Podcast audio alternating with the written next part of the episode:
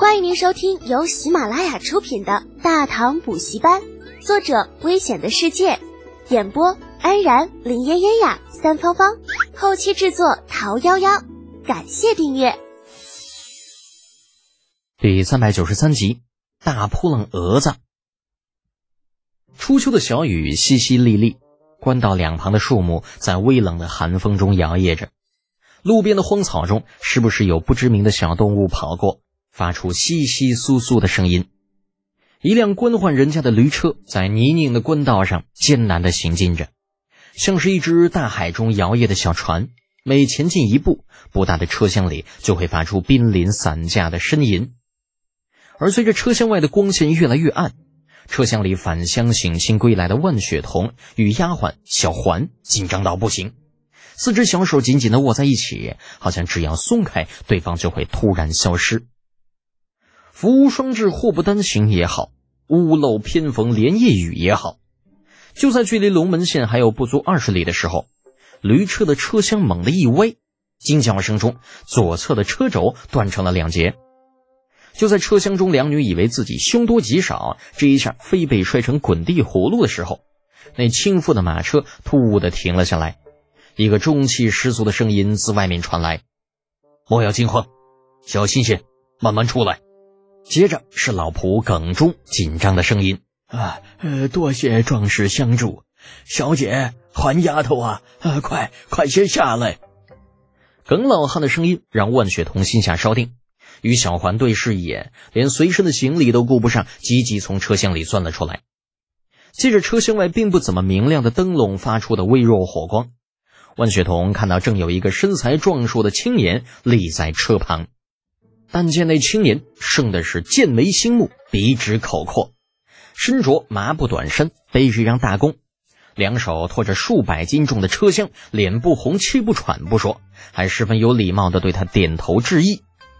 刹那间，这周围的一切都变得安静下来，树不摇了，风不动了，红润悄悄爬上了万雪桐略有些苍白的俏脸。那心里像是中了十五只小兔子，七上八下，扑通扑通跳个不停。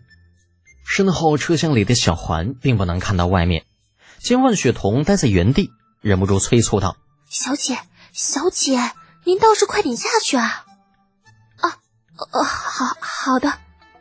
若是放在平时，万雪桐怎么也要与小环拌两句嘴，但此时却像是发现了心底最大的秘密一般。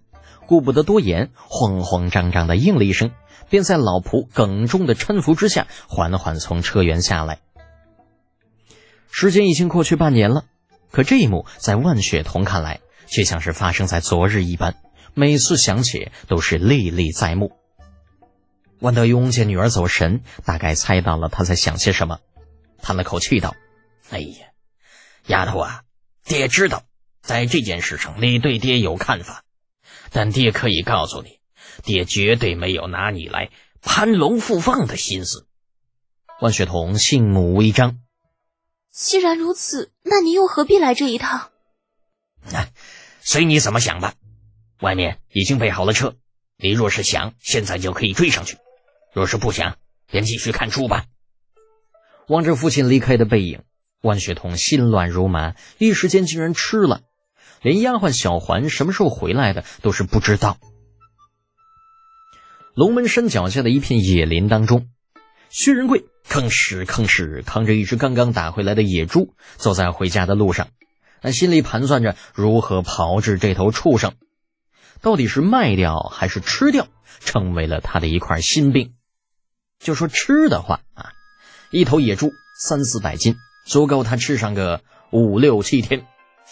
若是拿去卖钱，那换来的粮食大概能吃……嗯，好吧，依旧是五六七天，就没办法，不吃肉光吃粮，那玩意儿不扛饿。要是每次都能够打到一只野猪就好了，哎，这样就不愁挨饿了。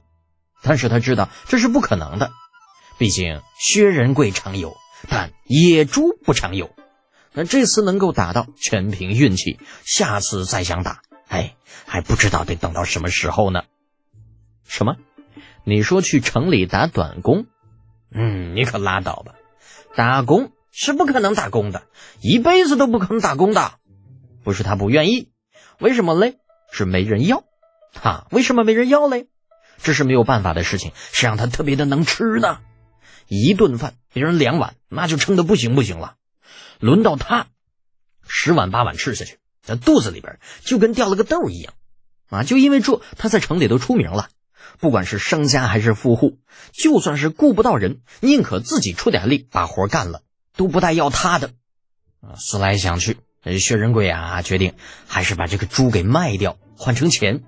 哎呀，给雪童买根钗子，就算是临别纪念吧。以后大路朝天，各走一边。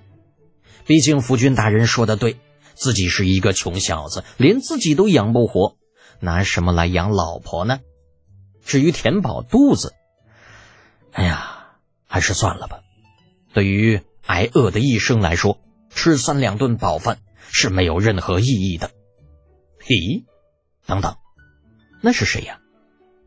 马上就要到家的时候，薛仁贵看到自家茅屋外站着一条巨汉，以及巨汉身后那门板一样的长刀，还有一个看着比较眼熟的差役。妈耶，这这家伙这这是想要杀人灭口了吗？老子明明已经答应万德庸不再见薛童了。这老家伙还不想放过老子，竟然还请了高手！哐当一下，野猪落到地上，薛仁贵瞳孔微缩，右手握紧了手中的钢叉，对着正在向自己看过来的两人问道：“你们是什么人？”“呃，我们是……”那差役刚想说话，铁柱已经掐住他的脖子，直接将其拎到了身后，摘下了身后门板一样的大刀。“就你是薛仁贵呀？”看到铁柱举重若轻的提着门板一样的大刀，啊，薛仁贵的心里也升起一股争胜之心，昂首挺胸，凛然道：“不错，正是薛某。嗯，听说你身手不错呀，嗯，来，你过过手。”铁柱把刀一横，就向着薛仁贵走过去。铁柱吧，人虽然憨，但却不傻，生怕自己万一找错了对象，弄了个假生的回去，跟李浩不好交代。故而生出了与面前这青年比划比划的心思，只要那青年能够在他手下走过十招二十招的，便算是他过关了。啊，弄回去呢也好跟少爷交差。眼看着铁柱是越走越近，薛仁贵突然把那钢叉一横，等等！铁柱轻蔑的一撇嘴，哼，怎么，你怕了？薛某自懂事以来，从不知怕为何物。薛仁贵说完这话，揉了揉肚子，又往地上的野猪一指。不过，薛某此时腹中有些饥饿，你可敢等某吃饱了再战？薛仁贵这么说呢，也是有他自己的想法。一来他是真的饿了，二来他是看对面这巨汉生的凶恶，有力气过人，生怕万一没打过对方，就至少也能做个饱死鬼。毕竟呢，饿这么多天了，对不对？当然了，这并不是说薛仁贵判了铁柱。他只是不想下辈子继续挨饿罢了。不想，薛仁贵一说饿，铁柱的肚中也是发出了一阵雷鸣之声。就这憨憨呐，原本也是个饭桶，走了一路，自然也饿得够呛。当下也不跟薛仁贵客气，拿刀往那野猪上一指：“嗯，正好，俺也饿了，你一起吃。”薛仁贵一愣，心说：“对面这货咋这么憨呢？你他妈来杀老子！”老子还得管你饭呢。不过老薛也是个大度之人，并没有把一顿饭放在心上，回身托起野猪，向着不远处的溪边走去，开膛破肚剥取坚硬的外皮。不消多时，薛仁贵与铁柱两个相对而坐，各担着一条猪腿放到火上，那红色的火焰舔舐着金黄色的油脂，野林中很快便弥漫起了烤肉的香气。半个时辰之后。表面一层肉熟的差不多了，两头吃货谁也没跟谁客气，各自拿出切肉的小刀，大快朵颐起来，边吃边烤，边烤边吃。铁柱手中那猪腿飞快的缩小，很快便只剩下了粗大的骨头。薛仁贵是心疼不已啊，心说：这哪儿来一头大吃货呀？那可是一条猪腿呀，够自己吃一天了。这结果白白便宜了这家伙。为了不让铁柱占更多的便宜，啊，老薛索性也放开了肚皮，就敞开了吃。你吃一口，我也得吃一口；你吃一条腿，我也得吃一条腿。边上那差役都看傻了，这、这、这尼玛哪里还是人？这猪也没他们这么能吃吧？低头看看自己手里的一片两斤左右的肩胛肉，啊，这个差役硬是下不去嘴，无他，就看这俩伙吃都看饱了。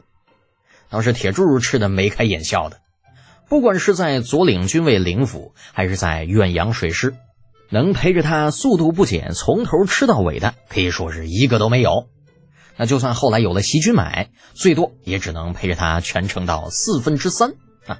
没有想到今日在龙门县的荒郊野外遇到了薛仁贵这个吃货，两人是棋逢对手，将遇良才啊！从头吃到尾，谁也不比谁慢，谁也不比谁吃的少。哎呀，看来自家少爷果然没有说错，就这薛仁贵还真是一条好汉，比那个席君买能吃多了。铁憨憨性子直，脑子不怎么好使，判断好汉的标准只有一条，什么嘞？能吃。毕竟啊，能吃就有力气，有力气就是好汉。